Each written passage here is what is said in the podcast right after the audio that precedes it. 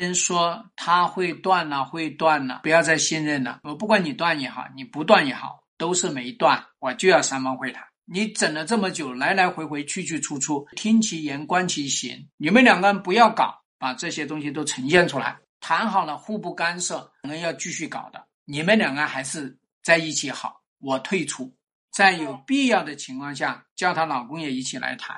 知道这个事情，跟你直接把这个事情约了两个男人、两个女人一起来谈，那是完全两个概念，不是不管他。人家老公肯定也有自己的自己的潇洒嘛，只要你不过分，那么大家各玩各的。第二个，去做好夫妻会谈。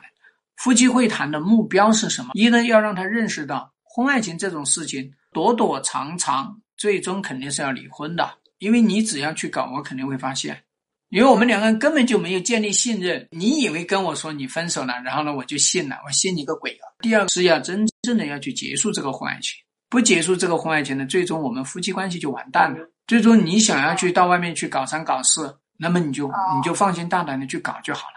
你要告诉他，我们婚姻处在焦虑状态，你不要认为我们的婚姻处在很好良好的状态。你跟那个人说我们分了，然后呢我就信了。现在要来重建婚姻，你不来重建婚姻，我告诉你，你讲的好，我就告诉你，你这么来对待我，总有一天我也会变成那个小三。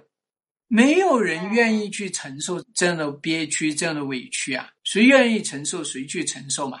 哎呦，那是因为你没去搞，你一去搞他就慌了。你说老公，你要去搞那个小三的，你自己先出去，踏踏实实搞，啊，你把他赶出去就好了。你出不出去，你不出去，我帮你把东西通通跟你收拾好。你不要跟我来说你结束了，我现在要你滚出去。做女人，你你心不狠，就是他对你狠。